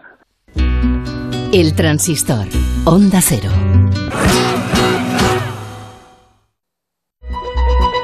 Por fin no es lunes. Las mañanas más entretenidas del fin de semana. Historias curiosas, interesantes entrevistas, anécdotas y muy buen humor. Hay bromas que duran demasiado tiempo y un belga tiene el récord. Ay, pobre, un belga que lleva nueve años recibiendo pizzas que nunca ha pedido. Vamos a resolver la duda de la semana. ¿Cómo nos estimulan ciertas bebidas? Por ejemplo, el café. A algunos, a algunos les provoca un efecto muy claro y a otros todo lo contrario. Nada, cero. Esta mañana hemos querido sentar en nuestra mesa, la mesa de por fin no es lunes, a un científico y a un economista. ¿Son enfoques incompatibles? ¿Es tanta la distancia que los separa? Por fin no es lunes. Sábados y domingos a las 8 de la mañana y siempre que quieras en la app y en la web de Onda Cero. Con Jaime Cantizano. Te mereces esta radio. Onda Cero. Tu radio. Noticias fin de semana. Juan Diego Guerrero te cuenta la actualidad de una forma ecuánime, clara y directa. Y ahora les hablamos de una operación muy importante. Es una operación que toma nombre de una diosa romana y que acaba de comenzar. Es fundamental porque los agentes del Cuerpo Nacional de Policía que se suman a ella combaten posibles amenazas en nuestras fronteras. Alfonso, hablemos de libros. Los que están hoy en la cuesta de Moyano, en la capital de España, firmando ejemplares para fomentar la vuelta, si es que alguna vez nos hemos marchado, en la lectura de los libros. Cada día hay que leer más. Nos, lo nos aproximamos a Bruselas, donde sigue celebrándose un Consejo Europeo Extraordinario presencial que va para largo. Para estar siempre bien informado, noticias fin de semana. Con Juan Diego Guerrero. Sábados y domingos a las 7 de la mañana y a las 2 de la tarde. Y siempre que quieras, en la app y en la web de Onda Cero. Te mereces esta radio. Onda Cero. Tu radio. Esta es la onda media de Onda Cero. 954 Madrid. En Onda Cero seguimos en el transistor. Recta final. Hace ocho días hablamos con José Manuel López, un aventurero experto en hazañas solidarias. Nos dijo que desde el viernes, es decir, desde ayer, estaría cruzando un tramo del Mediterráneo desde Barcelona hasta Mallorca nadando, que tardaría tres días y tres noches y que podríamos conectar con él incluso estando en el agua. Pero nuestro protagonista no está en el Mediterráneo ni está nadando. Hola José Manuel, muy buenas. Hola, buenas noches. ¿Qué ha pasado? Pues, pues mira, estoy en el Mediterráneo en un barco, ah, pero bueno. no, no, estoy nadando. Entonces, he fallado solo una parte, estás en un barco. Bueno, sí. el caso es que no estás haciendo lo que pretendías, ¿no? No, exacto. Mira, eh, la verdad que hemos tenido, bueno, nuestras tensiones y todo entre entre toda la expedición porque eh, tanto el capitán como los sanitarios decían una cosa, mi corazón decía otra, pero eh, bueno, hemos hecho un ejercicio de responsabilidad y vista la situación eh, en cuanto al COVID que tenemos, hemos decidido posponerla para el año que viene, esta aventura. Pero claro, la gente se puede preguntar, ¿el COVID por qué? Si es una persona nadando en mar abierto de Barcelona a Mallorca. Exacto, por eso decía, si yo no tengo ningún problema, porque conmigo no, no hay, ¿no? Pero somos una expedición de más de 20 personas, eh, el lugar donde íbamos es a Sitges, que hay, bueno, pues un índice muy alto de, de contagio y mm, donde tienen, eh, bueno, hay restricciones y, y bueno, no más de 10 personas no podían estar. ¿no? Entonces, también es un, es un poco de, de responsabilidad. Eh, también no podíamos hacer una salida multitudinaria, nos hubiese recibido muy poca gente y, bueno, la verdad que, no sé, estar nosotros, entre comillas, de crucero por el Mediterráneo mientras otra gente lo está pasando mal, muchos contagios y muchas cosas, hemos preferido vivirlo bien, poder disfrutar de esta aventura cuando la situación pues mejore.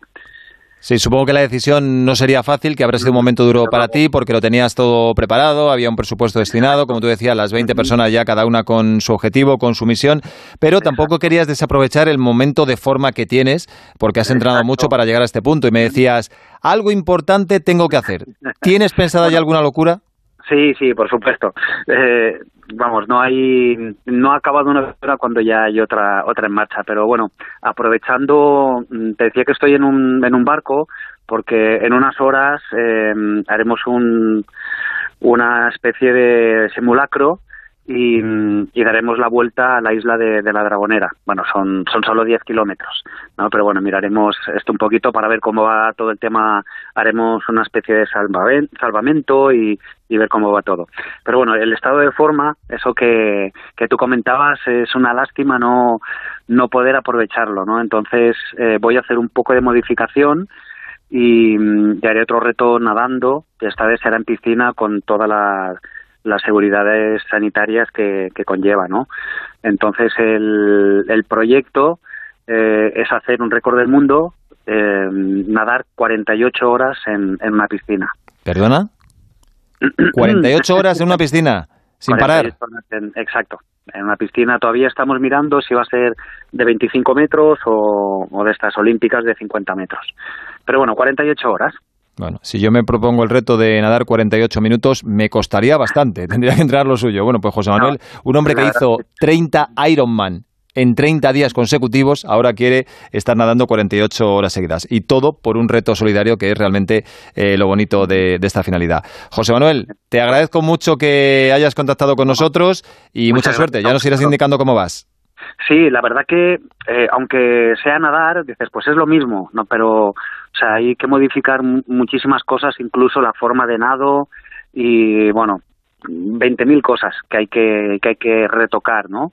Pero, eh, aunque sea nadar, por ejemplo, las piernas eh, se mueven de forma diferente, eh, diafragma, todo hay que trabajarlo, que bueno, necesitaremos entre dos y tres meses para para hacer esta modificación, pero bueno, seguiremos adelante con el proyecto. Ya nos irás contando. Mm. Sí, el proyecto no, no se acaba aquí, sino que empieza un año para preparar la cruzada, la nueva cruzada, y donde seguiremos haciendo inclusión con los eh, con la bueno con la Fundación Jóvenes Navegantes y bueno hacer, conseguir que hagamos todos deporte inclusivo.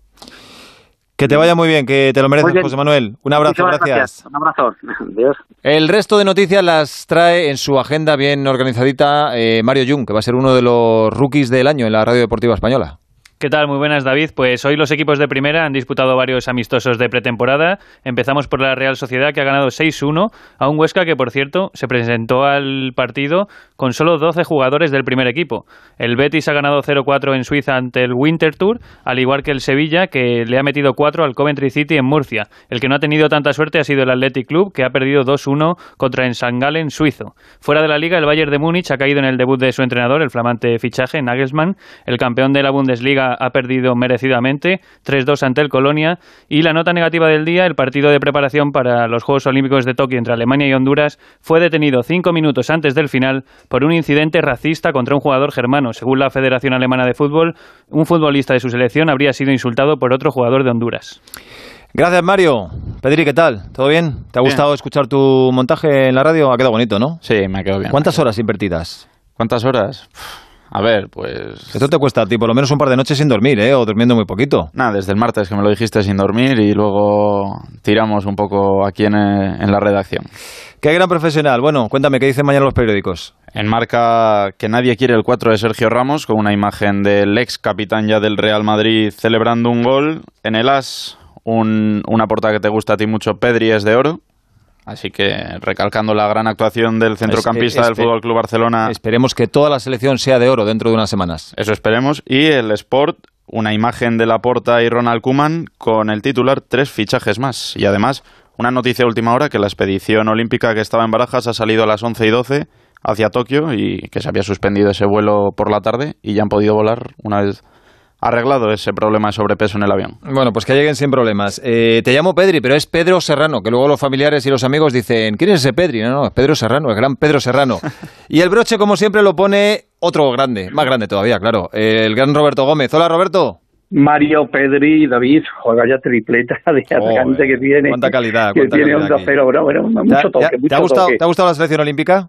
Eh, Panenquita, sí, sí me ha gustado. No, es que me gusta Luis de la Fuente, es que a mí me parece que lo más grande que puede haber, de lo más grande que puede llevar, y cuidado que lleva cosas buenas eh, en todas las especialidades, el olimpismo español a Tokio, está Luis de la Fuente y la selección de fútbol. Para mí es oro, oro, oro, pero oro puro, ¿me entiendes? Yo creo que es un equipazo, y probablemente, bueno, pues se tienen que adecuar, el cambio horario, ayer hablé con Luis de la Fuente, una serie de circunstancias, pero es que hay un equipazo. Hay un equipazo. Supongo que el portero titular será Unai y que más o menos todos los que hayan estado en la Eurocopa todos serán titular. Es una selección y una delegación que yo creo que es camino del éxito. Vamos a ver si tenemos mucha suerte con el tema del COVID. La capitana de las em, guerreras no puede viajar definitivamente, ¿no? Al parecer a, a Tokio. Carmen Martín, ¿no? Carmen no puede no puede viajar y bueno, pues es una situación bastante complicada. Ya hemos visto que ha habido dos casos de, positivos en la Villa Olímpica. Me, puntualiza Andrés Aránguez que está a la espera del segundo PCR negativo para saber si puede viajar pero, o no. Pero, pero, pero, de momento no está bien, de momento no, de momento no había no, no ha viajado. Entonces, vamos a ver estas circunstancias que yo creo que son negativas. Y por lo demás, el Atlético Madrid pendiente igualmente del tema de, de Griezmann y de, y de Saúl. Es una situación que yo creo que en los próximos días se tendrá que arreglar, como que se tiene que arreglar ya el fichaje del Real Madrid. Indudablemente, esta es una situación que todos los socios están esperando, todos los aficionados, la llegada de un grande. Y sigo trabajando me llevo todo el día preparando la presentación el próximo lunes en la sede de la Junta de Extremadura con Guillermo Fernández Vera y con, por supuesto, el director de Huerta, Javier Guillén, de las etapas maravillosas y vibrantes que va a pasar por, por Extremadura, que a ti, por otra parte, es una tierra que me consta que te gusta muchísimo. Me encanta, me encanta, por supuesto. Especialmente eh, Badajoz. Soy más de Badajoz que de Cáceres, pero bueno, Cáceres también es una gran tierra. Yo soy, yo soy, yo soy, de Trujillo. Eh, ya lo sé, ya lo sé, ya lo sé. Por eso me gusta Para mí, por otra parte, por otra parte, a ver si ya pasa la vuelta por Trujillo algún año, soy yo la, la gente que sepa que uno de los diseñadores del recorrido de la Vuelta a España es Roberto Gómez, que es algo que se lleva guardando en secreto mucho tiempo. Sí, sí, pero pasa por Brunete, pasa por Astudillo, pasa por todos los sitios, pero por, por Trujillo no pasa. Yo creo que ya el año que viene. Es hora, ya a, a, ver si le convenzo el próximo lunes a Javier Guillén. Un abrazo, David. Buenas noches. Gracias, Roberto. Hasta luego. Hasta luego. Pues hoy es sábado, hemos empezado antes y acabamos antes también. Mañana volveremos con boletines informativos durante toda la mañana a las 4 con Fórmula 1 y por la noche, como siempre, el transistor. Gracias por estar ahí y hasta mañana. Adiós.